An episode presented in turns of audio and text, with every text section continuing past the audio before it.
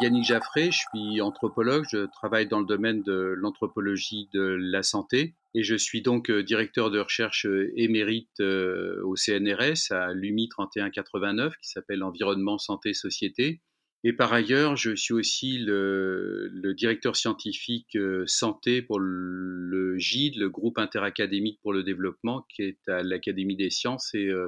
Institut de France. Et puis par ailleurs, j'ai je m'occupe aussi d'un parcours en anthropologie de la santé à l'EHESS au centre Norbert Elias.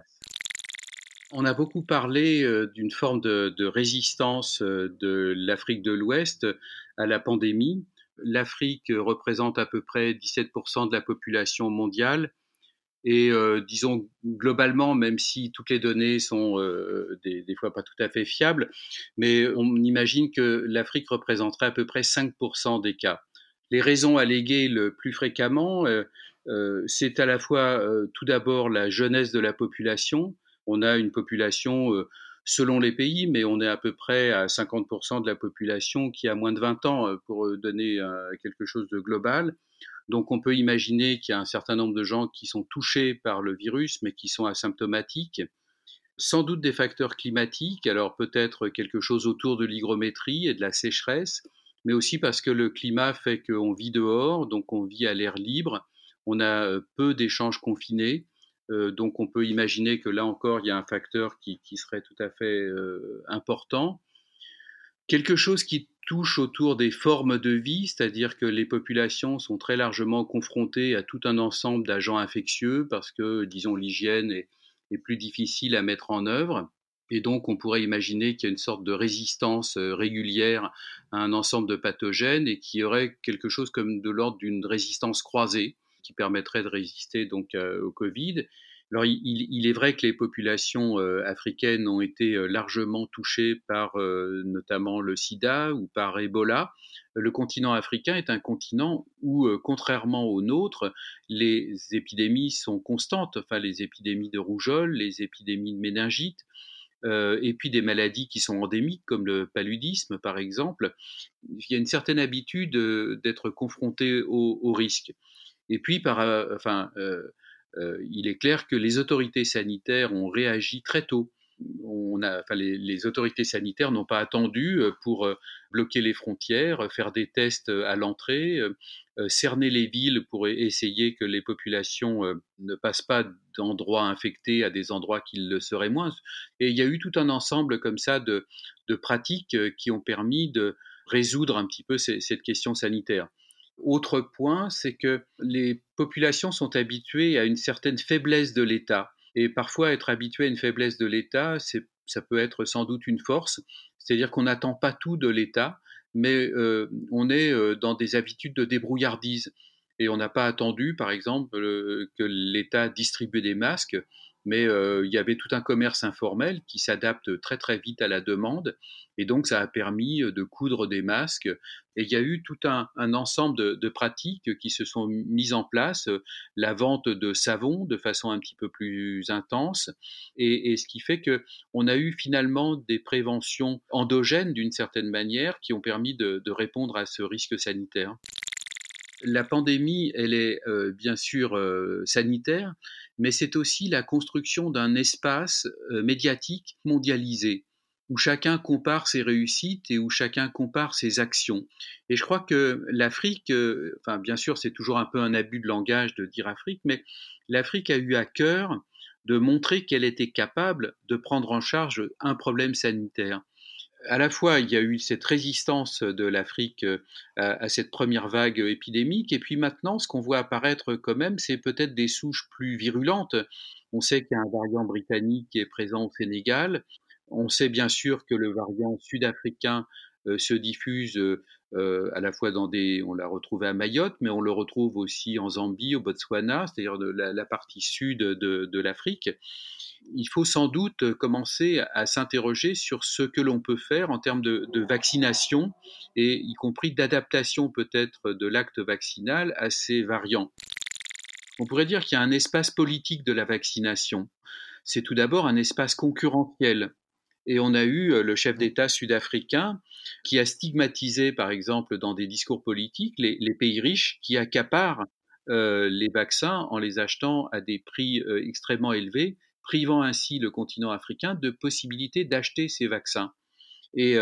il a évoqué quelque chose qui était de l'ordre du nationalisme vaccinal. Et il y a dans nos populations et dans nos pays, enfin on le voit bien avec ces frontières qui se ferment, avec la concurrence par exemple entre l'Europe et, la Grande-Bretagne, mais là à une échelle plus large entre l'Europe, les pays riches et,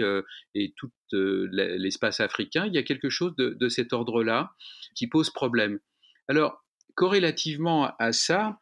on a quelque chose qui se met en place et qui est extrêmement important et, qui fait penser un peu à, ces revendications qu'il y avait eu en Afrique du Sud au moment du sida, avec euh, la demande pour qu'il y ait des antirétroviraux qui soient à un prix accessible pour le continent. Mais on voit qu'il y a à la fois euh, des initiatives COVAX de, l'OMS, euh, l'initiative Gavi, donc l'Alliance globale pour les vaccins et l'immunisation,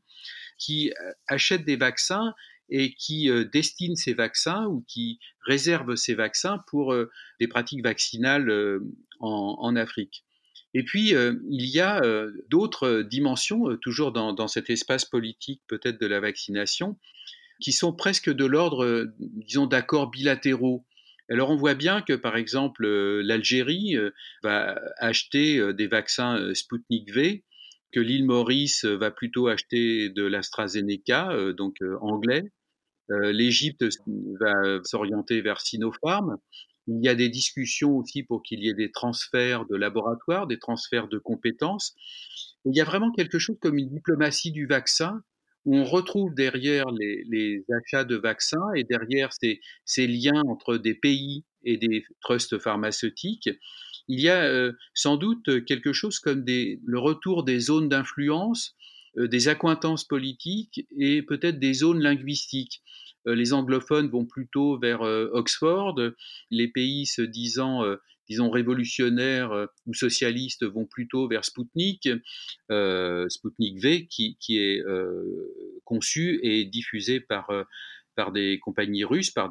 par l'industrie russe. Là, c'est quelque chose qui est extrêmement important qui aide qui, pour quel résultat, avec quelle efficacité et qui choisit euh, ses partenaires.